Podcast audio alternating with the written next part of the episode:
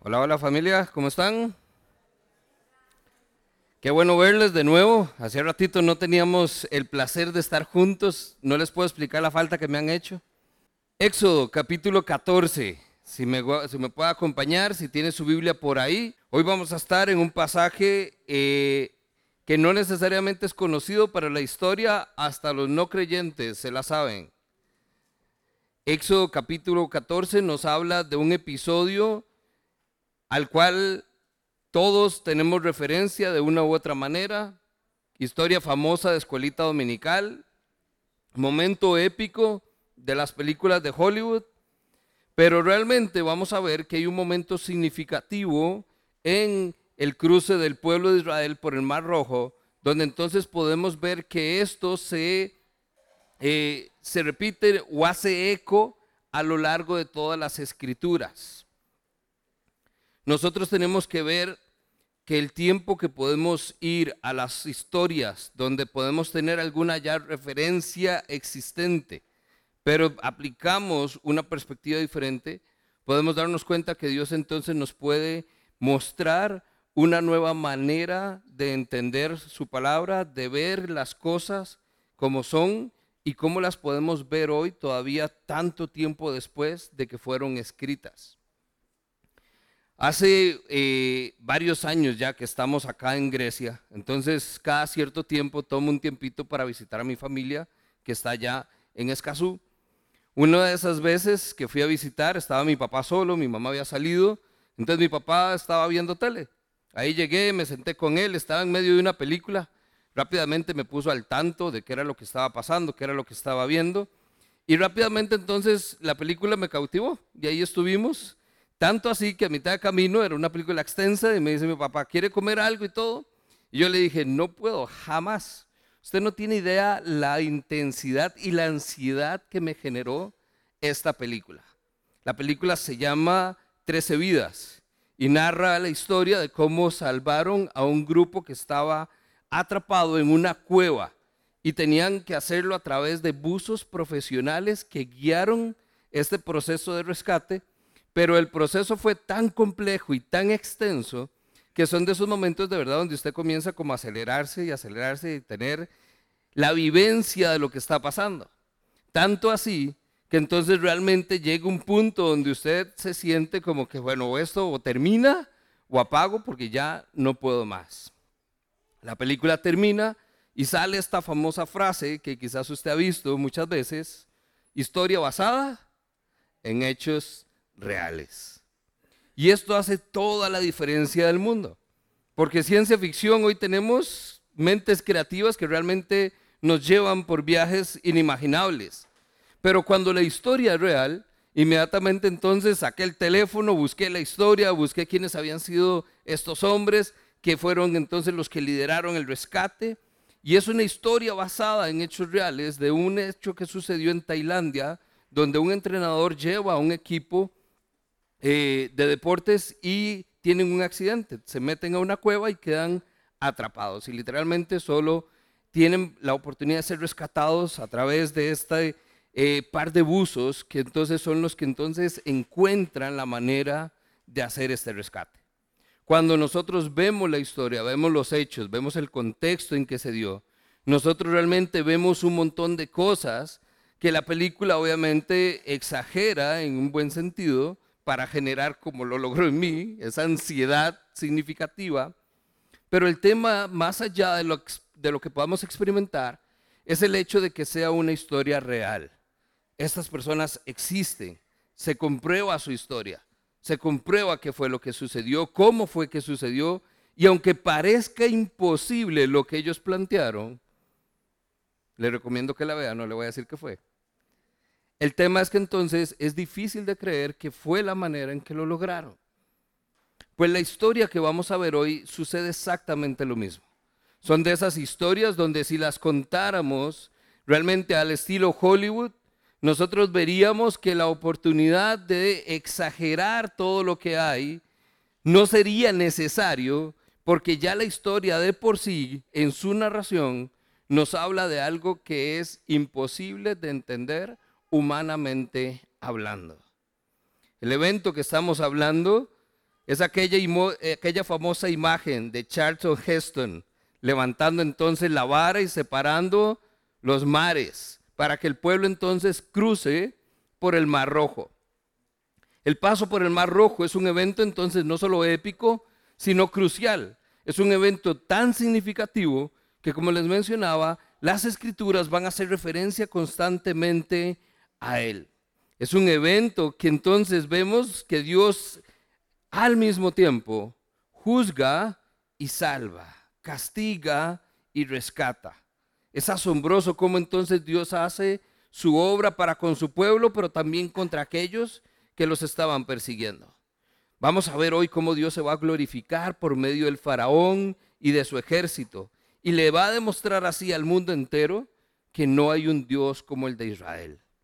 Un momento épico que entonces es contado de generación en generación para recordar que Dios fue su protector, que Dios fue fiel, que Dios siempre estuvo con ellos y nunca los abandonó. El contexto de esta historia, nosotros vemos como, por ejemplo, Alex Matir, un erudito del Antiguo Testamento, dice que él pudo encontrar al menos 24 o más referencias de este hecho a lo largo de todas las escrituras. Un ejemplo de ellos es cuando entonces dice Mateo, de Egipto llamé a mi hijo, haciendo una referencia a Oseas capítulo 11, que es una referencia al Éxodo, cuando entonces el hijo es Israel y lo sacó de Egipto. Otro momento es Lucas 9, cuando vemos la transfiguración. Está Elías y Moisés hablando con Jesús y hablando de esta partida que va a tener Jesús. Pero la palabra que se usa en el texto es éxodo, una referencia directa a este momento. Hebreos capítulo 3 y 4, el autor habla de un Jesús que es como Moisés, es más, que es superior a Moisés. Primera Corintios, Pablo habla de aquellos que fueron bautizados en la nube y en el mar como seguidores de Moisés cuando cruzaron el Mar Rojo. Y así podríamos seguir hablando de veintitantas veces que este evento entonces es mencionado, algo sumamente significativo. Y cuando algo es tan significativo, debemos prestar atención. Y el día de hoy, pues ver algo que tal vez no hayamos visto o que no vaya a ver ahora en las películas de Semana Santa, si es de los que entonces todavía las ve. Un poquito más de contexto en cuanto al personaje. Moisés, por ejemplo, la perspectiva que vamos a ver hoy es que va a pasar, primero, 40 años creyendo que era alguien, el príncipe de Egipto, hasta que se da cuenta que no lo es. Va a pasar 40 años más creyendo que no es nadie, pastoreando las ovejas de su suegro. Y después todavía 40 años más, dándose cuenta cómo Dios usa a alguien que no es nadie para que realmente sea importante en lo que Dios va a hacer. Algo asombroso en el proceso de la vida de Moisés. Y por último, un pueblo que muchas veces, como usted y como yo, estamos en medio de algo. Este pueblo entonces no está donde ya estaba, pero todavía no ha llegado a donde se supone que va a estar.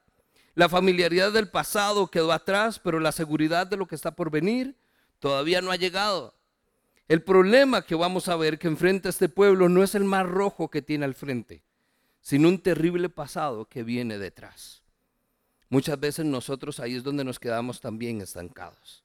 Nosotros creemos que es que hay un obstáculo que no nos deja avanzar, pero realmente no es el obstáculo el que no nos deja avanzar, sino el pasado que nos atemoriza, el que nos hace ver que no tenemos salida. Éxodo capítulo 14, si me acompaña ahí en el verso 17 y 18. Esto es lo que vamos a ver hoy y quisiera que lo tenga ahí presente a lo largo de todo este tiempo. La grandeza de mi gloria se manifestará, dice, por medio del faraón y de su ejército, de sus carros de guerra y de sus conductores. Y cuando la gloria, perdón, cuando mi gloria se exhiba por medio de ellos, todo Egipto verá mi gloria y sabrán que yo soy el Señor. Ahí es donde nosotros agregaríamos, donde todo Egipto y todo el mundo sabrán que yo soy el Señor. Un último aspecto de contexto para entender cómo vamos a ver la gloria de Dios, la grandeza de su gloria, manifestada en un momento donde pareciera que el énfasis está en el pueblo, pero Dios va a ver cómo Él usa algo además de para glorificarse. Al faraón, a su ejército, a sus carros, a sus jinetes. Y dice, y cuando mi gloria se manifieste en ellos, todo Egipto sabrá que yo soy el Señor. En este momento, el capítulo 13, que es el que comienza a narrar este evento, hay dos cosas que son primordiales para que el pueblo sepa o inicie ese caminar en el éxodo. Uno, Dios va a mostrar el camino. En el verso 18 dice, Dios les hizo rodear por el camino del desierto en dirección al Mar Rojo. No fue casualidad que ellos llegaran ahí. Dios fue el que los llevó a ese lugar. ¿Por qué? Porque normalmente Dios es quien muestra el camino. Y dos, Dios no solo muestra el camino, sino que Dios dijo que iba a estar con ellos en ese camino. A partir del verso 21 habla que iba a estar una columna de nube para entonces poder indicarles el camino y una columna de fuego en la noche para poder entonces que pudieran viajar de día y de noche. Una columna de nube, una columna de fuego, indicativos, un simbolismo muy visible y tangible de la presencia de Dios. Es decir, no solo Dios dice a dónde iban, sino que Dios dice, yo voy con ustedes. Siendo así, nosotros entonces llegamos a este momento épico y vamos a ver qué es lo que Dios tiene para nosotros. De nuevo, el enfoque está en la gloria de Dios, en cómo su grandeza es una oportunidad para que Él se glorifique en medio de lo que usted y yo creeríamos no tiene nada que ver en la historia. El primero de ellos. Vamos a ver el plan de Dios para glorificarse. La persecución de los ejércitos del faraón es un momento que Dios usa para ponerlos en una situación donde solo Dios puede actuar. Vamos al texto, dice el, capítulo 14, verso 1. El Señor habló con Moisés y le dijo, Ordenales a los israelitas que regresen y acampen frente a Pit Ahirot, entre Migdol y el mar, que acampen junto al mar, frente a Baal Zephón. Así el faraón va a pensar, los israelitas están perdidos en esta tierra. El desierto los tiene acorralados. Yo por mi parte endureceré el corazón del faraón para que él los persiga, y voy a cubrirme de gloria a costa del faraón y de, todos los, y de todo su ejército. Así los egipcios sabrán que yo soy el Señor. Dice que así lo hicieron los israelitas. Y cuando el rey de Egipto se enteró que el pueblo se había escapado, tanto él como sus funcionarios cambiaron de parecer en cuanto a ellos. Y se dijeron entonces entre sí, ¿pero qué hemos hecho? ¿Cómo pudimos dejar que se fueran los israelitas y abandonaran su trabajo? En ese momento el faraón entonces ordenó que prepararan su carro y echó en mano de su ejército y llevó consigo los mejores carros. ¿Cuántos? 600 y dice, y todos los demás carros, sea, 600 no eran suficientes, y todos los demás carros, cada uno de ellos bajo el mando de un oficial. Y si hay oficial, es porque hay soldados rasos. El faraón no tuvo medida en esta salida. Literalmente tomó todo y salió detrás de ellos. Tal como el Señor había dicho, verso 8, endureció el corazón del faraón para que entonces persiguiera a los israelitas, los cuales marchaban con un aire triunfal. Todo el ejército del faraón, ojo, caballos, carros y jinetes y las tropas de Egipto salió tras los israelitas y les dio alcance cuando ellos acampaban junto al mar, cerca de Pidahirot, en frente a Baal Zephon. ¿Qué es lo que vemos en estos versos? Es el plan de Dios para darse gloria. Un momento como eso no fue que los israelitas quedaron por ahí porque entonces no sabían para dónde iban, estaban perdidos, comenzaron a caminar y llegaron al Mar Rojo. Dios los llevó ahí. Y ojo lo que hace Dios. No fue entonces tampoco el faraón el que en su, miseria, en su dolor, recuerde que acaba de pasar las diez plagas, acaba de perder a su hijo, no es que entonces él del colerón dice, uy, es que ahora sí me las van a pagar. No es esta la razón que lleva a este pueblo a estar ahí. Es un plan divino de de Dios. Dios dijo a dónde tenían que ir. Vea que le dijo a Moisés, llévelos a este lugar y que acampen ahí. Y al faraón yo le voy a endurecer el corazón, para que así entonces él los persiga. Este es el plan de Dios. Nosotros muchas veces llegamos a momentos como estos. Tenemos a nuestro mar rojo enfrente, sentimos que ya no hay para dónde seguir y nos preguntamos cómo fue que llegamos ahí. Es más, nos quejamos del lugar en donde estamos y olvidamos que quizás, al igual que en esta situación, podemos estar en una situación complicada porque Dios tiene un plan para glorificarse. Muchas veces no damos ese chance. Olvidamos que ¿a dónde se glorifica Dios? En la prueba, en el sufrimiento, en el dolor. Pero nadie quiere eso, nadie quiere pasar por ahí. Pero familia, lo primero que quiero que usted vea hoy es que muchas veces esto no es accidental. La situación en que usted se encuentra no es accidental. Puede que sea parte de este plan que Dios tiene para glorificarse. La pregunta, ¿por qué Dios llevaría a su pueblo a un lugar donde no tiene una vía de escape? Le acaba de prometer que lo iba a sacar, que lo iba a llevar a otro lugar. ¿Por qué entonces los va a dejar varados a mitad de camino? No tiene sentido. Muchas veces nosotros vemos que entonces la única razón de estos momentos sin sentidos, irracionales que vivimos, tiene que ser obra de Dios. Dese la oportunidad de que Dios revele el plan para glorificarse en medio de su situación. Y usted entonces estará más atento a lo que Dios puede hacer, aún en momentos sumamente complicados. ¿Por qué? Se preguntaría. ¿Por qué Dios entonces nos va a usar a nosotros para glorificarse? Familia, pues porque es el, propósito y el motivo por el cual usted y yo fuimos rescatados.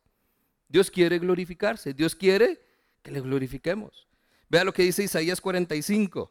Yo soy el Señor, no hay otro Dios. Te he preparado para la batalla, aunque tú ni siquiera me conoces, pero lo he hecho para que el mundo entero, desde oriente hasta occidente, sepan que no hay otro Dios, que yo soy el Señor y no hay otro.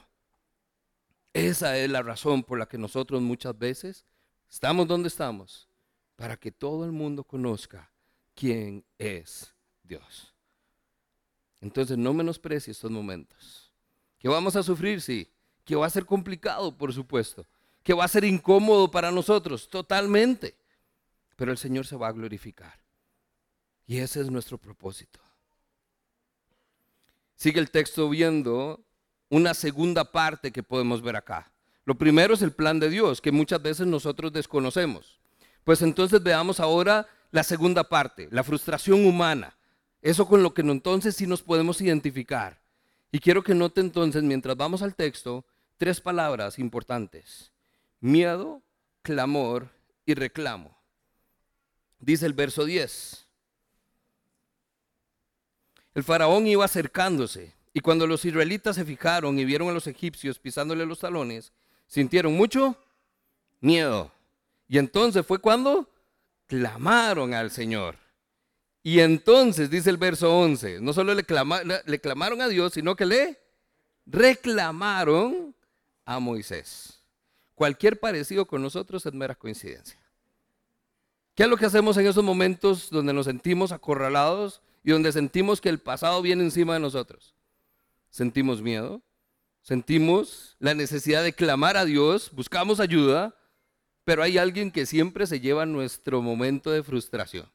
Siempre hay alguien que le pregunta, ¿y cómo está? Y usted dice, oye, ahora sí, agárrese. Pero muchas veces lo hacemos con la persona equivocada. Siempre hay alguien a quien reclamarle las cosas. ¿Por qué? Porque esto no puede ser, esto no era así, a mí me dijeron que era diferente, es que esta historia debería ser. El reclamo siempre está en el corazón orgulloso del hombre. Ahora, humanamente hablando, sí, tiene sentido que Israel tuviera miedo. Tiene total sentido que sintiera ese miedo, ese temor. ¿Por qué? ¿Qué es lo que viene detrás de ellos? El ejército. Vea lo que dice el verso 10 el faraón ya se estaba acercando y cuando los israelitas se dieron cuenta que le estaban pisando los talones, fue entonces su momento de, ojo, aquí algo pasa. Anterior a eso, si usted nota, el pasaje dice que ellos iban en una actitud triunfal. Ellos iban felices, probablemente iban cantando, acaban de ser liberados, pero vuelven a ver atrás y, uy, suave. En esos momentos es donde el dicho queda perfecto. ¿Qué es lo que haría usted? ¿Qué es lo que haría yo? Mejor que digan que aquí corrió que aquí quedó. El miedo es totalmente entendible, humanamente hablando. La desesperación siempre nos va a derribar y va a impedir que nos pongamos en pie. El miedo nos va a decir que nos retiremos, que busquemos otro lado. La impaciencia va a hacer que le gritemos a alguien que haga algo. Y la imprudencia muchas veces va a hacer que nos lancemos al mar, porque es mejor morir allá que morir aquí. Pero no es eso lo que tenemos que hacer. Si Dios nos lleva ahí, porque tiene un plan para glorificarse, Él proveerá una salida. Verso 11. Ve el reclamo entonces que le hizo este pueblo a Moisés. ¿Acaso no había sepulcros en Egipto? Verso 11. ¿Es por eso que nos sacaste de allá, para poder morir aquí en el desierto? ¿Qué has hecho con nosotros? Le dijeron. ¿Por qué nos sacaste, perdón, para qué nos sacaste de Egipto? Ya en Egipto te decíamos, déjanos en paz, preferimos servir a los egipcios y mejor nos hubiera servido, perdón, nos hubiera sido servir a los egipcios que morir aquí en el desierto. Este clamor a Dios contrasta con el reclamo que ellos hacen a Moisés. Las palabras y el corazón no están alineados. Este temor los está haciendo que su fe flaquee. Y decía Warren Words, la fe y el temor no pueden morar en un mismo corazón, porque son sentimientos opuestos el uno del otro. Y muchas veces es donde entonces el lugar que ocupa la fe, en ese momento donde usted tiene temor, Usted es como si le dijera, bueno, fe, póngase para acá. Vamos a entrar en modo pánico en este momento. Familia, muchas veces usted le abre las puertas al temor. Olvidando que cuando el temor entra, la fe muchas veces sale. Qué terrible error cometemos. Y no una, muchas veces. Este es el primero de al menos 10 episodios que se pueden registrar a lo largo de la historia de Éxodo, a lo largo de este caminar hacia la tierra prometida, donde entonces el pueblo de Israel entra en ese mismo patrón. Siente miedo, siente temor, le reclama a Moisés y se revela contra Dios. Vean lo que pasó acá. Número uno, en esta porción lo que vamos a ver son tres aspectos cruciales que nos pueden a usted y a mí aprender valiosísimas lecciones. ¿Qué fue lo primero que ellos hicieron? Uno, olvidaron sus promesas.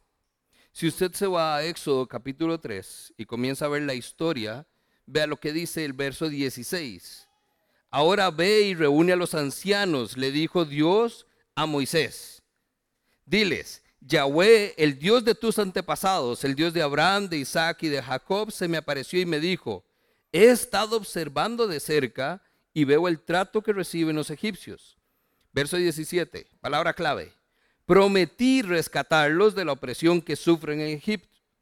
Los llevaré a una tierra donde fluyen, ¿usted conoce el pasaje? Leche y miel. La tierra donde habitan actualmente un montón de pueblos que terminan en Eos.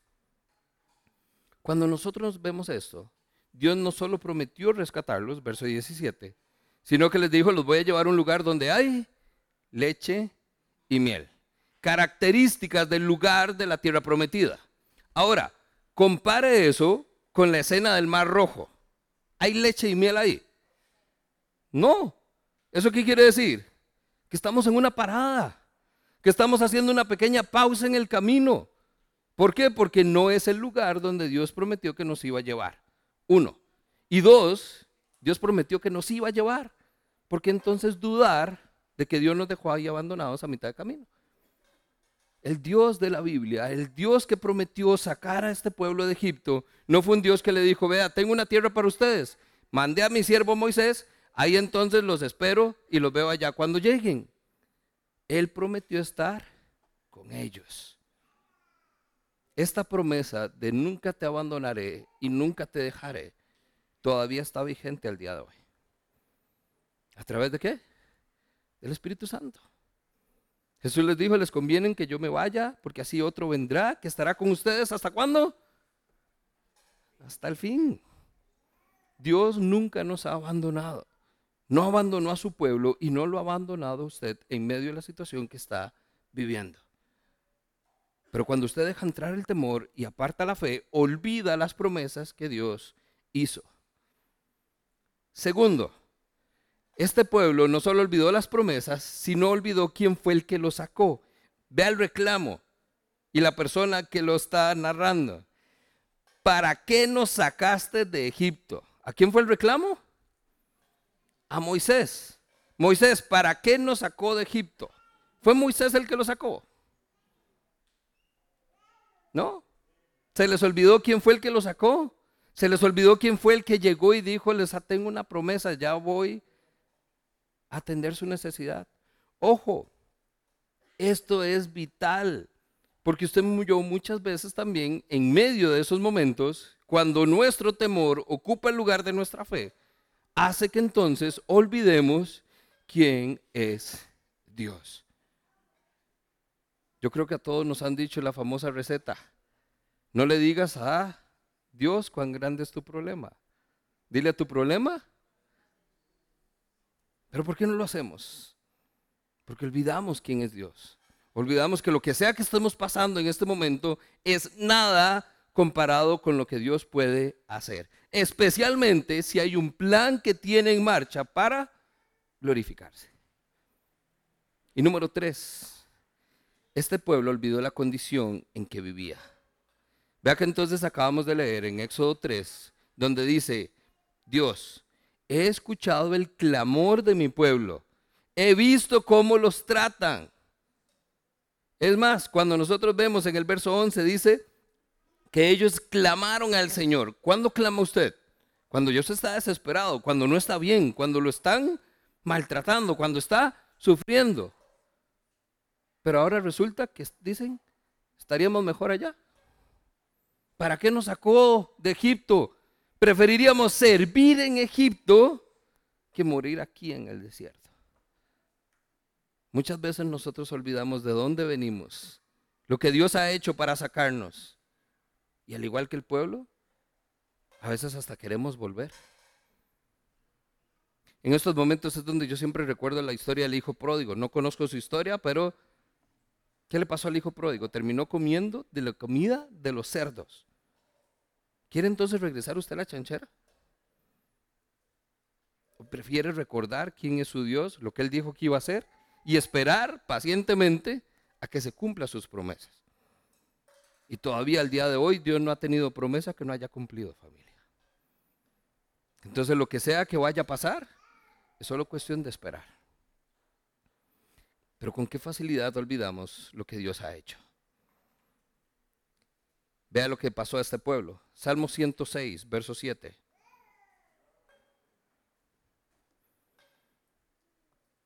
A este pueblo dice el salmista, nuestros padres en Egipto no entendieron tus maravillas, no se acordaron de la muchedumbre de tus misericordias, sino que se rebelaron junto al mar. Pero Él los salvó por amor a su nombre, para hacer notorio su poder. Reprendió al mar rojo y lo secó y les hizo ir por el abismo como por un desierto. Pero yo creo que eso es lo que aplica para nosotros ellos no entendieron tus maravillas, no se acordaron de la muchedumbre de tus misericordias. Familia, ¿qué tan misericordioso ha sido Dios con usted? ¿Ha recibido usted su porción de gracia? ¿Le ha sacado Dios de esos momentos donde usted dice, nadie más? Y no una. Hay algunos que acumulamos ya dos, tres, cuatro, innumerables, muchedumbre de misericordias, momento tras momento. Y aún así, cuando llega el nuevo, olvidamos las promesas, olvidamos quién es Dios y olvidamos la condición de donde hemos estado. y la promesa de quien Dios dijo que íbamos a hacer cuando estemos con Él. Tres grandes lecciones que no debemos dejar pasar. Tome decisiones. Y si me permiten, no las que tomó el pueblo de Israel. Nadie aprende por cabeza ajena, dicen, pero bueno, la palabra de Dios hoy nos exhorta y esperemos que hayan oídos atentos y personas dispuestas a hacer algo diferente. Verso 13. Dice, Moisés les dijo, no tengan miedo, mantengan sus posiciones, que hoy mismo serán testigos de la salvación que el Señor realizará en favor de ustedes. A esos egipcios que hoy ven, jamás volverán a verlos. Y le repite, verso 14, ustedes quédense quietos, ojo, que el Señor prestará batalla por ustedes, perdón, presentará. Esto es lo que yo llamaría un momento de sarcasmo divino. Porque tenemos que recordar cuál es la situación en que ellos están.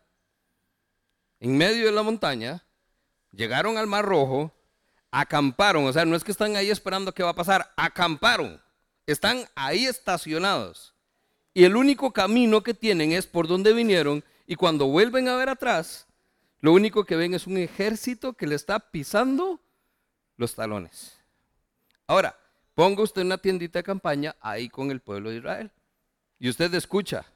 Usted está tranquilo, estamos en un aire triunfal, pero alguien dice, ahí vienen los egipcios y nos están pisando los talones. Y Moisés les dice, pueblo, quédense quietos. Dígame quién reacciona así.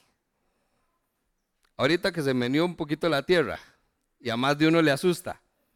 En este momento, si les dijéramos, si está temblando, recordamos nuestro protocolo entonces de emergencia. Tranquilamente y de forma muy ordenada, póngase de pie, diríjase a la salida más cercana hacia usted espere las indicaciones que nuestros voluntarios le van a dar. Y en medio de esa explicación, la mitad está, Las mamás, vea, ahí, haciendo piña, tirándose por las escaleras, tratando de alcanzar a sus pequeños. En momentos de pánico, cuando el temor está apoderado de nosotros, no reaccionamos así. El estén quietos, el no tengan miedo, es un sarcasmo. ¿Cómo que, nos, ¿Cómo que nos quedemos quietos? ¿Cómo que no tenga miedo? ¿Qué pretende que sienta si no tengo a dónde ir y lo que viene detrás de mí no es jugando? Ahora, entendamos un poco más la presión que tiene el pueblo. ¿Por qué? Porque el faraón viene con 600 carros y unos cuantos que le sobraban, parece. Cada uno de esos con un oficial. 600 oficiales no dicen cuántos soldados, pero además vienen caballos, jinetes, viene todo el arsenal que Egipto tiene. Ahora, ¿usted cree que los viene a rescatar? ¿Usted cree que viene a hacerle raid de vuelta a Egipto? ¿Qué cree que está en el corazón del faraón si está endurecido? Del colerón de lo que le hicieron pasar, su orgullo lastimado. Vea, algunos los va a dejar vivos para seguir el trabajito que tenía, pero a todos los demás los va a matar. Ellos lo saben, usted lo sabe, yo lo sé. Es lógico que entonces, en el momento, de verdad, usted dice, sí, efectivamente, mejor que digan que aquí corrió, que aquí quedó. De una vez. Pero la orden de Moisés, el líder, es, no tengan miedo, estén quietos. La ironía es estar quietos cuando el temor hace que el peligro sea real. Y aquí es donde quiero que nosotros entendamos algo. El peligro sí es real. Efectivamente viene un ejército dispuesto a arrasar con el pueblo. Pero el miedo, familia, es una decisión. Y lo vemos acá. Moisés le dijo, no tengan miedo.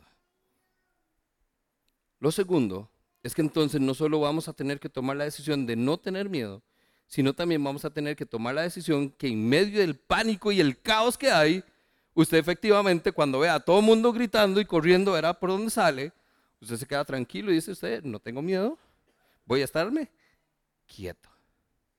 Pero ese estar quieto no es que no haga nada. Ese estar quieto no es pasivo, ese estar quieto es nada más espere porque no le toca a usted hacer algo, sino que lo que dice el texto, dice, estén quietos, ¿por qué? Porque el Señor presentará batalla por ustedes. No es que no tenga que hacer nada, es que quien lo va a hacer es Dios. Moisés les dice que no tengan miedo, porque ese es el problema. El problema no es que se estén quejando del temor que tienen en ese momento. El problema es que su temor es más grande que su fe. El problema es que la duda de lo que va a pasar tiene más peso que la certeza de lo que Dios dijo que iba a suceder en realidad. Los voy a llevar a una tierra prometida, a una tierra que tiene leche y miel. La promesa es todavía vigente para nosotros. Hay una tierra prometida a donde vamos a gozar de la presencia de Dios por siempre y para siempre. Una vida eterna prometida a aquellos que hemos puesto nuestra fe en Cristo Jesús. Esto es lo que nosotros tenemos que darnos cuenta que es vital. Este pasaje me hace inmediatamente irme al Salmo 46 días, quizás usted lo conozca, y si no, son de esos salmos que usted debería tener marcaditos. Quédense quietos y reconozcan que yo soy Dios. Yo seré exaltado entre las naciones y yo seré enaltecido en la tierra. ¿Se da cuenta cómo esto responde al plan que Dios tiene para revelar la grandeza de su gloria? ¿Se da cuenta que ese es el propósito donde entonces Dios nos dice, y sabrán que yo soy Dios, yo seré enaltecido, yo seré exaltado. ¿Por qué? Porque yo soy Dios. Por eso es que hay que estar quietos, porque si usted entra en acción, lo único que va a mostrar es su temor, su pánico, su falta de fe. No vamos a llegar a nada. Y lo único que tiene que hacer usted es estar quieto porque el Señor va a pelear por nosotros. Y es más, ni siquiera se trata si Dios va a pelear o no la batalla y si Dios va a ganar o no la batalla, porque la batalla ya fue peleada y la victoria ya fue conquistada. Una vez y para siempre por Cristo Jesús en la cruz. Pero aquí estamos usted y yo, viendo a ver de dónde agarramos cuchillo y espada para salir a pelear sin experiencia, sin fuerzas y sin convicción de que podamos hacer la diferencia. ¿Se da cuenta? igualitos al pueblo de Israel.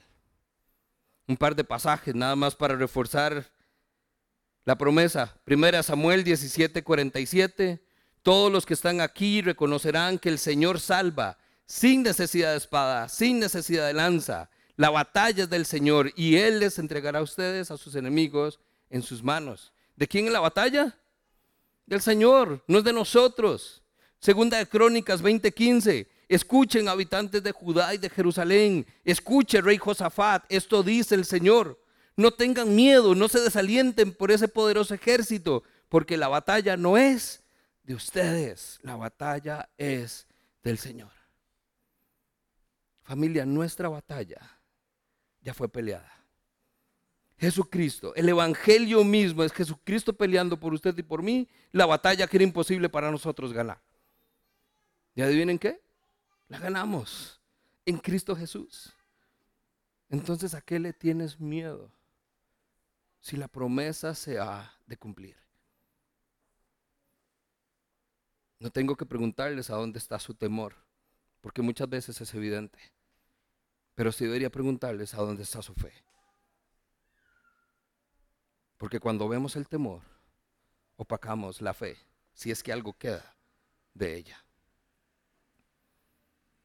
Lo otro que vemos acá es la grandeza de esa gloria. Dios entonces no solo tiene un plan para revelar su gloria, Dios no solo va a prometer que nos va a sacar adelante, sino que va a estar con nosotros en medio de ese proceso y que cuando llegue ese momento, Él va a pelear por nosotros. Él se va a glorificar. Dice que la gente, el mundo entero, todos sabrán que Él es Dios. Pero entonces vamos a ver que esa gloria es increíblemente grande. Por eso hablamos de la grandeza de su gloria, porque no es un pequeño destello. No es que entonces algo pasó y todo, todo el mundo comienza a hablar y dice, ay, mira, en cierto, eso fue lo que pasó. Todas las escrituras, de tapa a tapa, vemos como Dios dice, y sabrán que yo soy Dios. Es más, no tenemos que ir muy largo. ¿Cómo sabe usted que Dios es su Dios? ¿Porque le contaron? ¿O porque ha visto la grandeza de su gloria en su vida? ¿Se ha glorificado Dios en su situación? ¿No es eso entonces lo que hace que Él sea grande?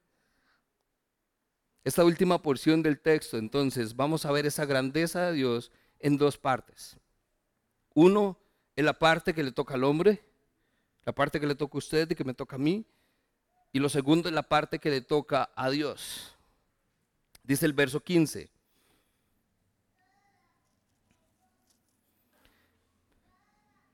Esto es después de que Moisés le dijo, no tengan miedo, quédense quietos, el Señor va a pelear.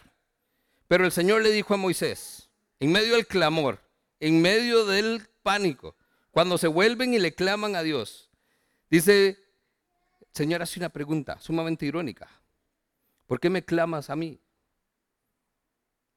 Es donde diríamos, ¿a quién más le va a reclamar? ¿A quién más, perdón, a quién más le va a clamar? no, no acudimos a Dios. Pero Dios le dice a Moisés, ¿por qué clamas a mí? Y ve abajo, lo que le dice, no solo lo que le dice, la pregunta, sino que le dice, ordena a los israelitas que se pongan en marcha. Y verso 16, y tú, o sea, ordéneles a ellos que hagan su parte, y usted, su parte, levanta tu vara, extiende tu brazo y divide las aguas. Vea, esos son los momentos donde yo de verdad me pongo en el texto y yo me pongo en los pies de Moisés. Estamos entonces clamando, yo hago lo que creo que Dios dice que hay que hacer. Pueblo tranquilo, no tenga miedo, recordemos que Dios es grande, Dios ayúdanos, aquí estamos. Y el Señor dice, ¿por qué clamas a mí? Pero lo importante de acá es la orden que da. ¿Qué le dice? Dile a los israelitas que marchen. ¿A dónde? Mar rojo al frente, recordemos la historia, montaña aquí no hay para dónde ir, montaña aquí no hay para dónde ir, y donde vuelvo a ver atrás ni le cuento lo que viene, Dios. Es más, Dios está viendo otra perspectiva más grande, Dios sabe. Y aún así la indicación es, marchen. Me encanta porque entonces cuando Dios dice lo que hay que hacer, Dios no da indicaciones. Y Moisés, usted, levante la vara y dígale al mar que se abra. Ahí es donde Moisés de verdad se vuelve Dios. Como si Moisés supiera que eso es lo que había que hacer. Y como, como si Moisés supiera cómo es que se abren los mares para que un pueblo cruce. Pero esta parte, que es la que le toca al hombre, es muy sencilla. En medio de un momento épico, y aquí es a donde llegamos al clímax de la historia, usted lo conoce. Y las indicaciones para que esto sea real, el hecho histórico registrado, es sencillo marchen, levanta la vara, extienda el brazo y dígale al mar, ábrase. Indicaciones simples para un hecho épico, histórico y muy difícil de creer. A veces entonces hay un tiempo para estar quietos, pero también vemos que dice Dios, a veces hay un tiempo para moverse. Marchen, ¿Hacia dónde? No sé, pero marchen. ¿Qué es lo que Dios quiere nada más? Que su pueblo crea que hay una salida. Es como que yo les diga entonces ahorita, de, vamos a hacer algo. Y usted dice, pero aquí no hay mucho campo. ¿Qué hacemos con las sillas? ¿Hacia dónde vamos? De nada, la acción simple que es es póngase de pie. No se quede quieto, donde entonces usted se achanta, sino es que quieto reconozca que Dios va a hacer algo y entonces ¿qué hace usted? Se pone de pie expectantes entonces de que Dios haga algo. No sé qué, no sé a, Dios, no sé a dónde, porque pareciera que no hay oportunidad. Pero aquí es donde tiene que pasar. Marchen. Levante tu vara. Este momento simplemente es donde nosotros vemos que Dios va a restaurar esa falta de credibilidad de Moisés. Aquí es donde Dios va a mostrar el liderazgo de una persona que pareciera no ser nadie, pero que va a ser alguien importante en la vida de estas personas durante los próximos años. A Moisés le dice, avance, no tiene sentido, pero tiene razón de ser. ¿Por qué? Porque Dios tiene un plan para glorificarse. Dios tiene un plan para glorificarse. Momento épico. Dice entonces, verso 21, Moisés extendió su brazo sobre el mar y toda la noche el Señor envió sobre el mar un recio viento del este que lo hizo retroceder, convirtiéndolo entonces en tierra seca. Las aguas del mar se dividieron y los israelitas cruzaron sobre la tierra seca y el mar era para ellos una muralla de agua a la derecha y otra a la izquierda. Los egipcios entonces los persiguieron todos a caballos y los carros del faraón y todos sus jinetes entraron en el mar. El Señor miró al ejército egipcio desde la columna de fuego y de la nube y sembró la confusión entre ellos. Hizo que las ruedas de sus carros se atascaran, de modo que les hacía difícil avanzar. Y entonces exclamaron los egipcios, ojo, los egipcios, alejémonos de los israelitas, pues el Señor está peleando por ellos y contra nosotros. La segunda parte, que es la que nosotros a veces no vemos, es la parte que le toca a Dios. Es la parte que nosotros sabemos que Dios lo puede hacer, pero olvidamos que Dios va a actuar en los momentos donde menos pareciera que lo va a hacer. Dios obró milagrosamente al lado de los israelitas, en contra de los egipcios. Pero no fueron los israelitas los que se dieron cuenta de esto, fueron primero los egipcios los que se dieron cuenta que Dios efectivamente estaba peleando la batalla por ellos. Y no cualquiera. Vea lo que Dios hace. Aquí le doy dos pasajes. Salmo, Salmo 77, versos 16 en adelante. Usted lo puede leer en casa y profundizar. Porque esto no es solo el momento que se vio en la película. Se abrieron los mares y ahí, claro, camino recto, línea recta, no hay nada. Vamos. El pueblo no tenía la seguridad necesariamente para cruzar. ¿Por qué? Porque dice que cuando el mar rojo te vio, sus aguas te miraron y temblaron. El mar se estremeció hasta las profundidades. Las nubes derramaron lluvia, el trueno retumbó en el cielo, tus flechas destellaron como rayos, tu trueno rugió desde un torbellino, los relámpagos iluminaron el mundo, la tierra tembló y se estremeció. Pero te abriste camino a través del mar y tu sendero poderoso atravesó las poderosas aguas y una senda que nadie sabía que estaba allí. Esta es la parte que me fascina. Porque entonces el cruce por el mar rojo no fue bonito. No fue entonces ya tranquilo, no pasa nada, ya solucioné el problema, dijo Moisés. Cruzaron en medio entonces de truenos, de relámpagos. Las aguas, dice que le temblaron a Dios y se echaron. Son momentos que usted vive y no es bonito. Todavía probablemente hay rasgos, residuos de temor, de miedo, en medio de lo que Dios está haciendo. Y está bien, pero el Señor sigue obrando. Y vea lo que dice el texto. Y abriste una senda que nadie sabía que estaba allí. Y guiaste a tu pueblo como un rebaño de ovejas, con Moisés y Aarón como pastores. ¿Para qué se abrió el mar? Para mostrar una senda que Dios tenía, que nadie sabía que estaba allí. La situación que usted está viviendo no es que no tenga nada, no es que no tenga salida, no es que no haya para dónde agarrar. Usted lo que ve es un mar rojo grande frente a usted. Pero dentro de él hay una senda que nadie sabe que está allí. Y dice el verso 31, al ver esto los israelitas, el gran poder que el Señor había desplegado contra los egipcios, entonces temieron al Señor y creyeron en él y en su siervo Moisés. Cuando entonces se dieron cuenta que Dios estaba con ellos, que Dios estaba peleando con ellos, que Dios les mostró favor a este pueblo y peleó en contra de los egipcios. Y si usted termina de leer ahí el texto, dice que fue lo que pasó. Las películas nos han dado una idea nada más. Pero entonces Dios le dijo a través a Moisés, levanta tu vara, los mares se cerraron y dice el texto, y ni uno solo de ellos quedó vivo. Ninguno. ¿Cuál fue la promesa que Dios les dijo al inicio? Váyase al inicio del capítulo 14. A estos que están ahí, nunca los volverás a ver. Y Dios cumplió su promesa. Ni uno solo salió para contar la historia. Y el pueblo de Israel nunca los volvió a ver. Nunca. Nunca. Cuando Dios tiene un plan para glorificarse, el enemigo contra el que usted cree que lucha, Dios se encargará de que desaparezca. Porque lo único que va a quedar para contar en las maravillas de la gloria de Dios. Amén. Tres puntos para terminar hoy.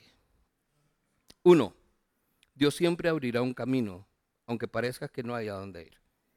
Dios tiene una senda que nadie ve y a su debido tiempo Dios la va a mostrar.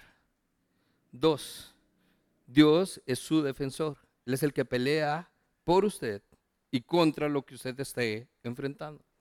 No usted. Y número tres, Dios quiere que veamos quién es Él. Dios quiere que lo glorifiquemos. El Dios de los imposibles, el Dios que abre mares, el Dios que manifiesta la grandeza de su gloria para que todo Egipto, para que todo Grecia, para que todo el mundo sepan que Él es el Señor. Que Él es el Señor. Ahora le pregunto, ¿cree usted eso? ¿Cree usted que Él es el Señor? ¿Cuántos dicen amén? Amén. Pónganse de pie. En estos momentos les van a repartir los elementos de la cena y vamos a terminar este tiempito recordando este momento. ¿Por qué? Porque como les digo, ese momento del cruce del Mar Rojo se traduce y hace eco en muchas ocasiones. Uno de esos es cuando Cristo estaba en la cruz. Usted y yo hoy no necesitamos a Moisés para que nos rescate. Usted no necesitaba a Moisés para que le abra camino, porque ya Jesús abrió un camino. El vuelo fue roto y ahora dice la palabra que tenemos acceso al Padre, acceso a ese Dios maravilloso que se sigue glorificando aún en medio de las situaciones más complejas que usted y yo vivimos. Entonces no piense por un minuto que lo que usted está pasando no tiene sentido.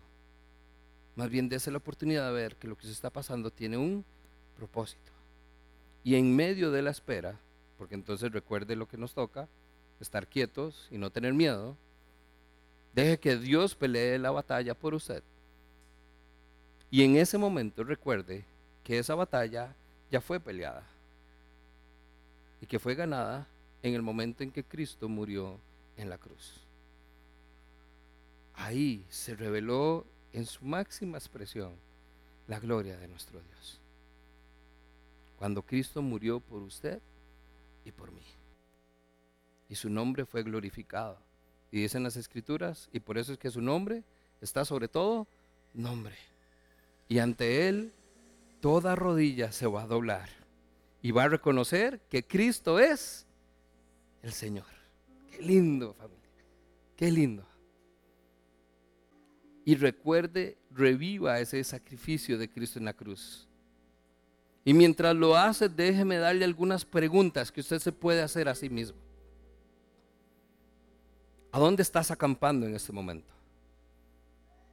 ¿En qué lugar, situación pareciera que estamos pegados? sin ver a dónde hay camino para seguir. En dónde te sientes atrapado. Pregúntate qué es el pasado que viene detrás, qué es eso que te genera miedo, qué es lo que te está dando tanto temor, qué es lo que sientes que viene encima como un ejército dispuesto a acabar contigo. Pregúntate qué estás esperando para marchar. Levántate nada más y marcha, aunque no haya camino. La indicación de Moisés a su pueblo de parte de Dios fue, prepárese para avanzar, porque estoy a punto de abrir un camino, una senda que nadie puede ver. Y pregúntate también, ¿qué estás esperando para levantar tu vara? Porque muchas veces el milagro que estamos esperando que pase no ha pasado porque somos el Moisés. Somos la Moisés que Dios va a usar para abrir los mares, para abrir caminos, para mostrar la grandeza de la gloria de Dios. Levanta tu vara, extiende tu brazo y ante esa situación, ante esa condición, ante lo que seas que crea que te tiene atrapado, simplemente confía. No tengas miedo, ten fe yo creo que eso fue lo que tuvo que hacer Moisés, tener fe, levantó su vara, extendió su brazo y los mares dice que se separaron camino seco, toda, hasta la más mínima gota, no había barro. Dice que formaron murallas a los lados, porque solo hay un camino para avanzar. Familia, nosotros hoy tenemos a Cristo Jesús. Él dijo, yo soy el camino, la verdad y la vida. No hay otro, solo yo. Así que prepárate y camina. Estrecha la puerta, no todos quieren ir por ahí, porque muy angosto es el camino, pero vale la pena. No te quedes ahí. Levántate, marcha, levanta tu vara y dile a ese problema, a ese enemigo, el Señor ya peleó por mí y conquistó.